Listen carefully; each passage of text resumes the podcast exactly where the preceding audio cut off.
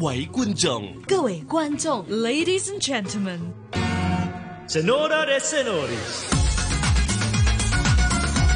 無論喺邊，都可以張開耳朵周遊世界。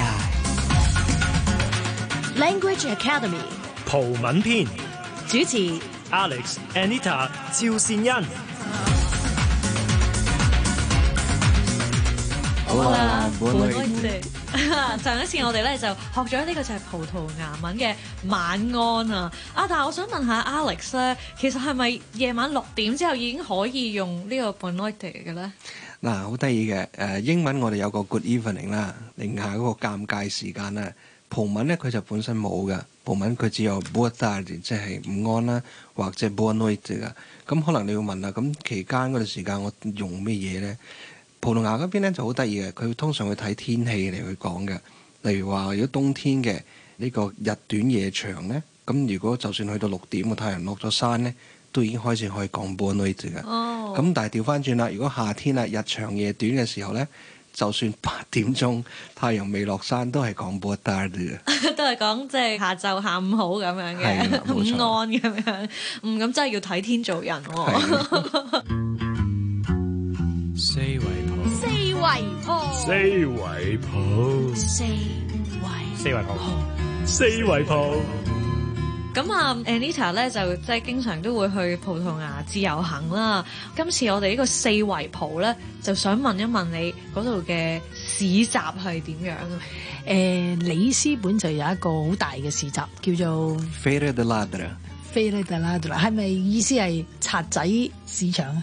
係啦，即係個 Ladra 呢，佢其實類似誒一個小偷嘅集中點。意思即 係話，因為早期呢，好多時喺嗰度賣嘅二手嘢呢，其實佢嗰個地攤係有啲似我哋鴨寮街咁嘅。係係係，但係好多時咧，早期喺嗰度賣嗰啲嘢，全部都係用啲不正當手法攞翻 嚟嘅。 啊即係所謂嘅二手係係係嗰個主人其實冇講過話唔要 㗎，不過總之就冇錯變咗二手啦咁咁樣。所以叫做 f e r a 係 de ladra，fera 就即係市集，ladra 咧就即係攞人嘢、偷人嘢嗰啲人啦。哦，原來係咁樣。嗱，講起市集咧，因為我哋今集咧都會講多少少咧葡萄牙嘅數目字啊。當然啦，大家知道咗數字咧，我哋有時有一個習慣，唔知好習慣定係壞習慣， 就係咧中意講價。咁阿 Anita，你所知當地其實係會唔會歡迎呢一個行為嘅咧？如果喺市集咧，即係頭先譬如我哋講啦，里斯本嗰個咧，佢要逢星期二同埋星期六開咁啦，類似深水埗鴨寮街攤喺度擺嘢，或者佢有張台擺喺度。其實咧佢就平價嘢又有，貴少少都有嘅。即係啲工藝品又有，係啦係啦，乜會有都啲有話㗎好似好高級嘅，咁有啲就係啦平民少少都係有 啊。其實咧，佢一般咧，如果你買得多咧，你同佢講咧，其實可以嘅，但係梗係唔好大劈價啦，因為佢真係唔中意嘅。因為佢哋咧，其實唔係真係浪個價浪到好高嗯啊，佢同埋佢覺得心諗你覺得啱價錢先嚟行埋嚟嘅啫，你唔係一開口咧就減一半咁樣。係係咁所以咧市集式嗰啲咧，其實我都有試過講價嘅，但係係我當我買多咗啦，咁我就問可唔可以減一兩歐嗰啲咯，即係我都唔夠係膽係係講得多，即係我我都話誒減唔到由得佢啦咁樣。不過咧，如果你話一般鋪頭式咧，我個人就覺得我唔建議講價嘅，因為佢哋咧係唔唔會有講價呢樣嘢嘅，即係佢哋係冇乜有呢種咁嘅文化，唔似我哋譬如可能旺角。女人街買嘢，當當喺度叫人減幾多減幾多，佢哋就唔係太興。同埋其實近來我啱啱翻嚟啦，我喺波圖同一個鋪頭嘅職員傾偈，傾咗成半個鐘啊。咁佢咧就講咗好多，即係咩人最中意講價咧？佢哋一見到佢哋話唔中意㗎。嗯，係啊因為即佢係哋都慣咗啊要明碼實價嘅係啊咁樣，同埋佢啲嘢其實唔係好貴嘅，即係譬如一件 magnet，即係嗰啲啊磁石鐵啊係磁石，其實可能三歐四歐，你 其實冇乜價可以再講啊！講真，咁所以佢哋就唔係好興講價嘅，咁就可能真係要小心少少咯。係啊嗯，喺定價上面其實即係葡萄牙佢哋都係比較老實啦，其實真係相對係老實，同埋佢唔係話要你好，真係要有 tips 嘅。即係譬如你餐廳咧都係一樣嘅，佢唔會 expect 你係真係俾 tips 嘅，所以你唔俾佢唔會話黑口黑面啊嗰啲嘅，即係嗯冇冇呢個問題啦。即係因為佢已經覺得喺佢個價錢度咧反映咗佢要收你嘅錢啦。 Language Academy 葡文篇主持 Alex、Anita、趙善恩。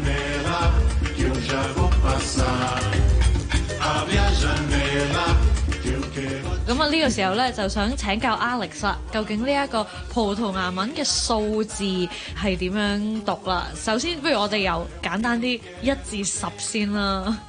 零要唔要啊？哦，好啊，係喎，零喎，係喎，啱啱由零開始啦，咁我哋好，咁零咧葡文歐葡啦，就叫 zero zero zero，然之後就順序一二三去啦，一係 un on dois dois três Três, quatro quatro cinco cinco seis seis sete sete oito oito nove nove dez dash 係啦零零至至十十啦，喺晒度啦係啦。哦，咁但係去到啲十一、十二嗰啲咧，係咪真係好似中文咁樣咧？先係講個十，跟住再講個一字，咁就係為之十一咧。誒，呃啊佢喺十一到二十期間呢，有好幾個字呢，嗰、個邏輯係同我哋中文一樣嘅。比如話十六至到十九呢，個邏輯都係十跟住九、係，十跟住八咁樣嘅。但係哦頭嗰橛呢，就唔一樣嘅，即係十一、十二、十三、十四、十五都唔一樣都唔嘅。一樣噶係啦啦。即係要我哋而家另外再學一學 啦。好啦，咁十一呢，我哋叫做 onze， Onze, 十二 doze， doze, 十三 treze， treze, 十四 catorze， quatorze, 十五 quinze， quinze, 跟住十六呢，就係 dezesseis。 dezesseis。咁其實咧，如果我如果寫出嚟咧，其實佢前面就係 dash 係啦，十嗯十啦啦。，跟住 e 或者 r 啦，中間跟住有 sage，咁嗯就十同埋六咁嘅意思啦。哦就只不過連埋一齊讀就會 there's a sage， dezesseis, 咁十七就會 there's a set， dezessete, 十八 there's oito， dezoito, 十八就直情係廣東話嚟㗎啦，十同埋八中間都冇嘢啦。係 there's 同埋 oito，there's oito 係啦，十九 there's a nove。 dezenove, 二十咧就係 vinte， vinte。係啦，哇！所以個邏輯真係搞清楚。當然英文亦都唔係就咁十加一咁樣啦。咁喺葡萄牙文亦都係咁樣啦。由十一到十五咧都有自己獨立嘅一個字嘅。咁我再進一步啦，當然我唔知道使唔使買到成二十歐以上嘅嘢啦， 好大投資嘅啦喺呢一個市集，但係我覺得都要學嘅，因為可能我去食即係大餐咧，係咪？咁二十跟住廿一到到三十啦，我講一次啦。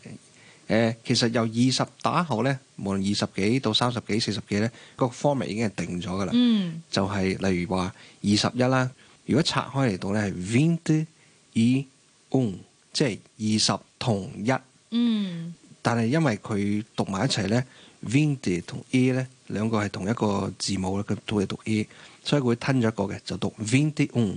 vinte um，係啦，今日二十一啦，嗯咁啊，如此類推就係 twenty dois、 vinte dois。 twenty três、e 23, twenty quatro、e 24, twenty e cinco、25, twenty seis、e 26, twenty sete、e 27, twenty oito、e 28, twenty nove e 29, 同埋 trinta 30呢個三十啦。係啦。咁然之後三十一就會頭先跟頭先個 formula 啦即係，trinta um. in Trenta un in on，係啦，係如此類推啦。係 um. 明白啦。咁啊，我哋起碼好好啦，而家有呢一個十、二十、三十啦。咁最後咧問埋一百又點講咧？一百咧就讀星。星係啦，好似我哋中文咁一星粒星星一粒星嘅係啦星星，咁個寫法咧就係、誒，如果用英文講啦，C E M C E M。係啦，星星咁就讀冇錯星啦。咁啊，呢個就係一百咯喎。咁啊，我諗我哋都應該足夠 啦，係咪？ 即係要攞住一張一百歐羅去咁樣找翻翻嚟，OK 啦，都已經。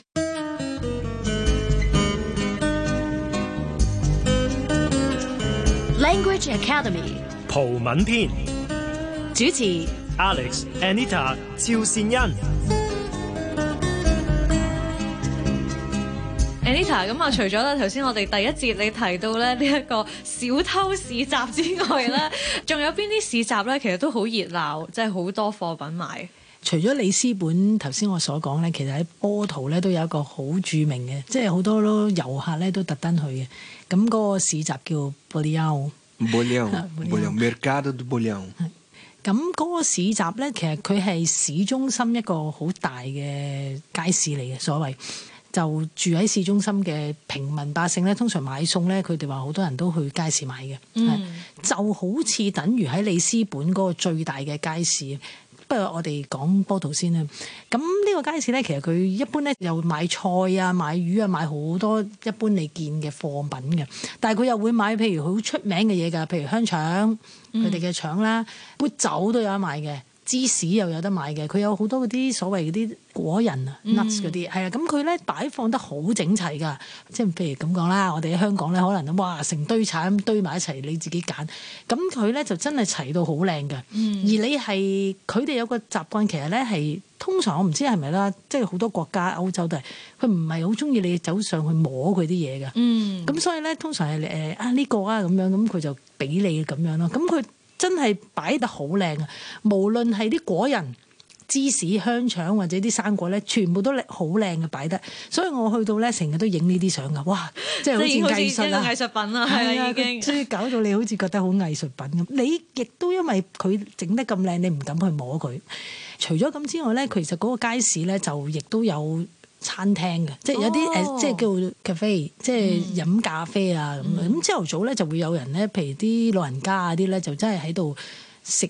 早餐啊，跟住飲咖啡啦，嗯跟住就睇報紙咁㗎。咁佢哋真係揦開份報紙喺度慢慢睇咁樣，亦都咧就有紀念品買嘅。即係我哦個人咧，就如果我喺波圖嘅時候咧，我就順便喺嗰度揾紀念品，因為嗰度啲紀念品咧都唔貴嘅，因為佢唔係旅遊區，即係佢唔係一個旅遊比較點啊即哦嘛。係嗯平民啲。係啦，咁我就順便咧就喺嗰度買埋，咁就唔使周圍唔知喺邊度抄咁咯。嗯係同啦埋有機會喺嗰度揾嘅紀念品咧，你再落去遊客區嘅地方係揾唔到嘅。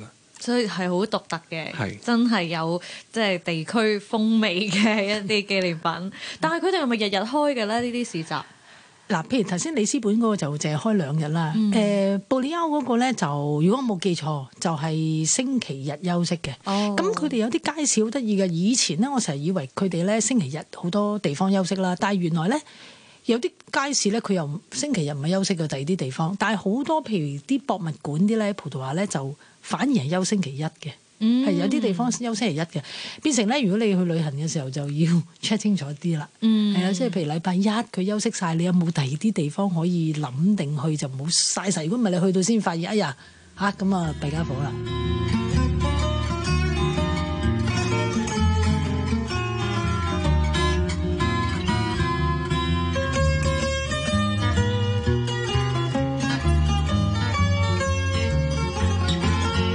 咁我如果我哋去到咧呢個市集啦，頭先你講到嗰啲生果擺得咁靚，又色彩繽紛啊，我哋要去買嘢啦。求生嘅幾句都要問問 Alex 啦。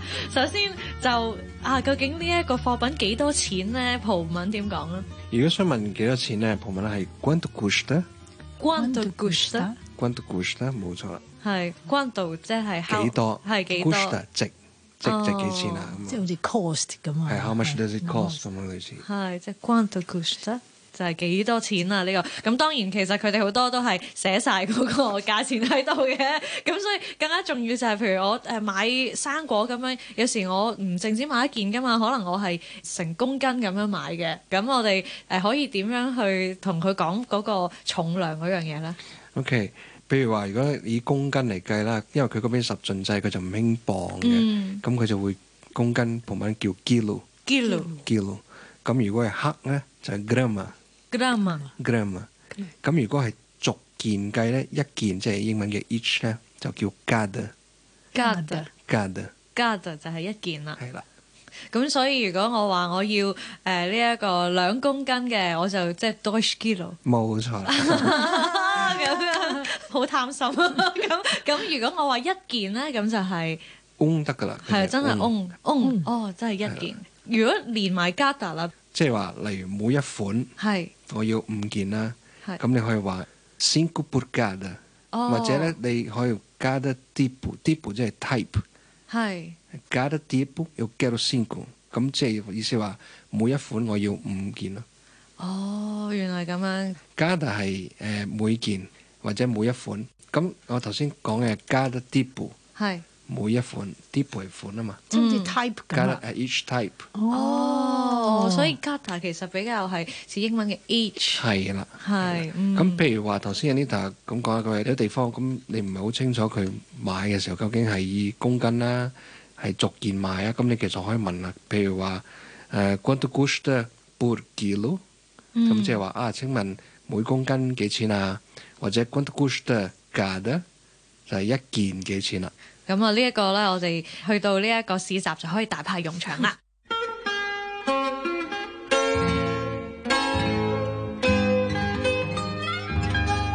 啱蒲唔啱譜，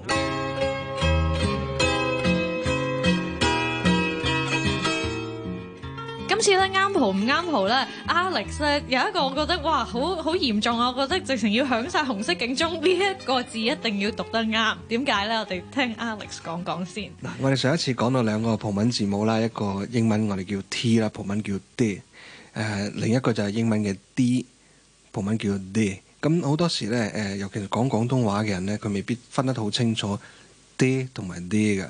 咁我舉一個例子，譬如話我哋嗌誒有一個字咧，我哋寫法就係、如果英文就係 nata 啦，就係 nada。另一個咧就係 nada nada。 Nada，嗯係啦，咁咧兩者有咩分別咧？Nada 咧本身就係解即係將啲牛奶咧打到起變咗誒奶油咁樣嗯奶油咁樣、就叫 Nada。咁 Nada 咧就係、英文嘅 nothing 啦，係乜都冇，乜都冇。咁我舉嗯個實際例子，如果我哋講錯會有出現咩問題咧？譬如話葡撻咧，葡文叫做 pastel de nada。 Nada，係 b a s t e l de nada。咁如果 nada 呢個字你發錯咗，發咗 nada 咧，變成 b a s t e l de nada 咧，就係、一個乜都冇嘅餅啦，得一個撻皮俾你嘅 係啦 啫。俾個皮你嘅啫。所以即係如果你要食到葡撻咧，誒 b a s t e l d Nada 就要係啦用力一啲，係啦，唔俾力嘅人咧就冇撻食啦。冇錯， Com um abraço de paz e amor para todo o mundo.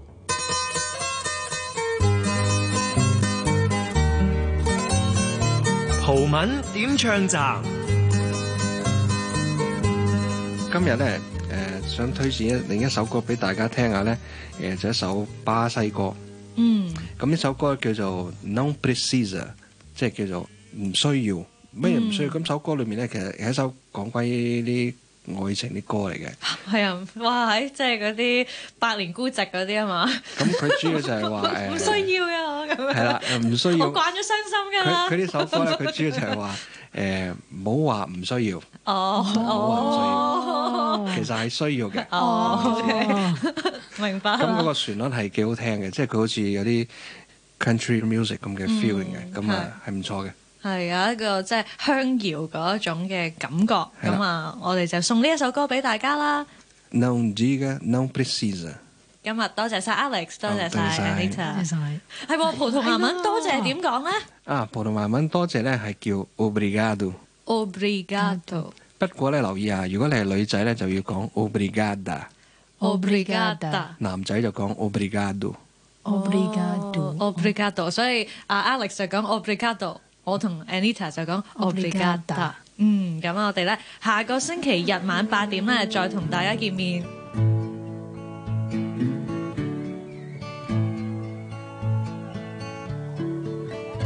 Você diz que não precisa viver sonhando tanto que vivo a fazer demais por você. Diz que não precisa a cada vez que canto uma canção a mais pra você. Mas tem que ser assim, pra ser de coração. Não diga, não precisa. Ah, ah, ah. Tem que ser assim, é é seu meu coração. Não diga, não precisa. Ah, ah, ah. Eu já sonhei com a vida, agora vivo um sonho. Mas viver ou sonhar com você, tanto faz. Não diga, não precisa. Eu digo que é preciso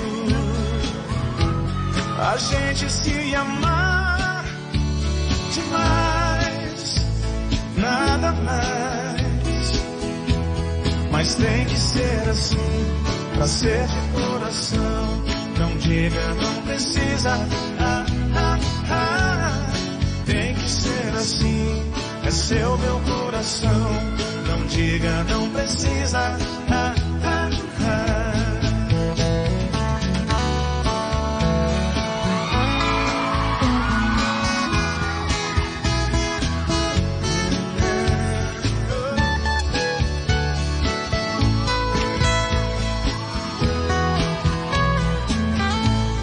Eu já sonhei com a vida, agora vivo um sonho. Mas viver ou sonhar com você, tanto faz. Não diga, não precisa. Eu digo que é preciso a gente se amar demais, nada mais. Mas tem que ser assim Pra ser de coração, um dia não precisa.